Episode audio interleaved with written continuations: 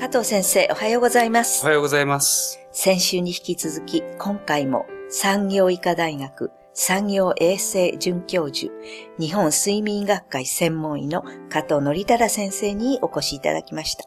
加藤先生、どうぞよろしくお願いいたします。よろしくお願いいたします。先週は先生のご経歴、あるいは現在のお仕事などについてお聞きしましたけれども、今週から少し詳しく伺いたいと思います。まずは、日本の労働環境の現状と問題点についてお聞きしたいんですけれども。はい。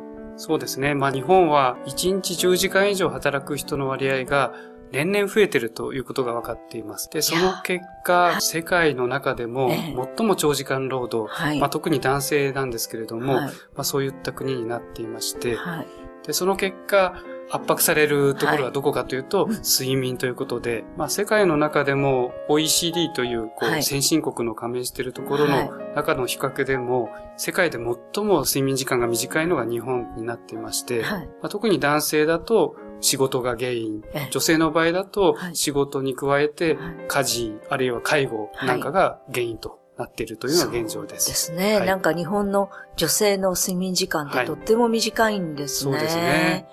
でもなんとなくみんなそれをこう、まあ常識になっちゃってるから、ええあまり問題視してないってはいいう感じがありますね。そうですね。はい。こう日本人は睡眠を削って頑張るというのをちょっと美徳に感じるようはない傾向もありまして、はい。なかなかそこら辺えがえちょっと問題視されないところもあるかと思います。そうですね。はいもう経済成長期の頃は本当に24時間働けますかという。そうですね。そんなそういったコマーシャルもありましたね。ありましたねはい。でもだんだん今こうもう短くしようというのはあるんですけど、でもまだまだはい。長時間労働がばっこしているという感じなんですかね。そうですね。はい。まあ、そういうのがあるからこそ、はい長時間労働対策というのが、えわざわざ法律を整備してまではい行われるようになった。で、い実際に過労死、はいあるいは過労自殺が起きている企業もありますし、はい。深刻な状況かと思います。そうですね。はいなんか過労死って国際語だそうですね。そうです。ね。過労死は英語で言っても過労死ですのでで、すね。はい。何か先生があの、実際に今産業医をしてらして、はい。問題を感じているようなことはありますか？そうですね。まあですから頑張っていて、それで例えば生産性が上がって、賃金も上がってということであれば、うんま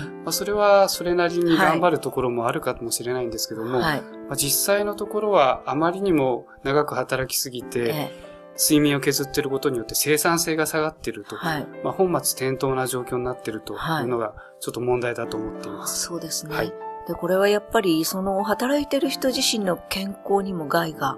及んでるわけですね。ええはい。先生のところにやはりそういうことでご相談に見える方は多いですか？そうですね。やっぱり分かりやすい問題とすると、はい仕事中に居眠りしてしまうと、お客さんの前だったりすると大問題になりますそので、れは本当大問題ですね。はい。そうなってくると本当に病院に行ってこいということになったりするわけですけども、はい。私もあの、いつかそういうお話をしていた方が急にパンフレットの説明してたんですけど、急になんか寝ちゃったことはあ るんですよそれはびっ。くりしますね。もうなんかほんの、はい。あの20秒か、はいそのぐらいなんですけど、ええやっぱり急に止まっちゃうとおかしいじゃないですか。そうですね。はい。で、私は今どこまで読みましたかって聞かれて、はいちょっとびっくりしたんです本けど。当ですね。はい。まあそういう状況ですので、はい。まあ実際に本当にいい仕事できてるかというと、はい非常に疑問な点もありまして、はい。で、まあ実際に、まあ海外ではそういったことが随分前から指摘されてまして、はい。2006年にハーバードビジネスレビューで、はい睡眠不足は企業リスクであるというはい特集が組まれたんですね。あ、アメリカは結構ええ前から言ってますね。はい。でその中にははっきりと、はい。まあ、睡眠不足はパフォーマンスキラーであると、はっきり言ってるんですねパフ。ォーマンスキラー。ええはい。ですから睡眠不足だとパフォーマンスは当然上がらないというのは、まあ世界的な、はい。まあ睡眠医学の世界では常識ということになります。なんとなく経営者の方が、そこがまだ腑に落ちてないようなところがね。ある気がするんですが、はいいかがですか、そうですね。うんやっぱり高度経済成長の中で、はい。寝る間も惜しんで働いてこられた世代がはいええ今経営者の方になってますので、はい。健康経営とかはい働き方改革の中ではい考え方が変わってくればいいなというふうに思っています。そうですね。やっぱり上の方が、なんそんなことは俺俺たちはやってきたぜ、みたいな感じで、ええ責められると辛いところですね。そうですねはまあでもそれを言ってると、ええちょっと企業も変わっていけませんので、はいそういうことがだんだんなくなっていけばいいなと思っています。い。ありがとうございました。では、この続きのお話は来週ぜひよろしくお願いいたします。よろしくお願いいたします。先生、本日はありがとうございましたあり。がとうございました。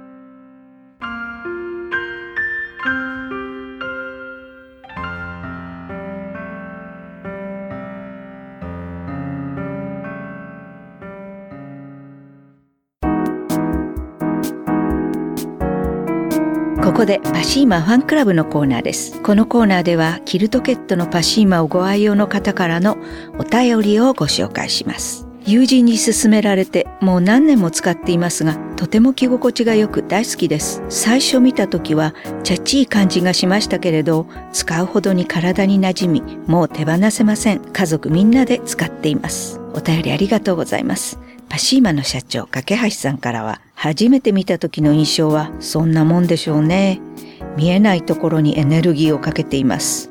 パシーマの吸収力や爽やかさは、時間をかけて十分に生成しないと出ないものです。というメッセージをいただきました。次のお便りをご紹介します。家族全員で使用し、今回は買い替えでした。これで家族4人分の買い替えが済みました。白地が一番長く8年ほど使用し、きなりが一番早くほつれができました。肌触りが最高なので、これからも愛用していきます。お便りありがとうございます。パシーマの社長、架橋さんからは、ご愛用ありがとうございます。8年は想定外。長持ちすぎですね。困ったものです。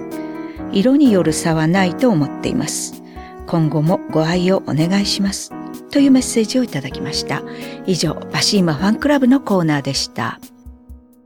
パシーマ。免疫力は深い眠りから。くるまれて眠るとすっごく優しい肌触りで気軽に洗えて清潔だし使ってみたらわかるから。抜群の吸水性と肌触りガーゼと脱脂綿のキルトケットパッシーマ。詳しくはフリーダイヤル0120-28-8410 0120-28-8410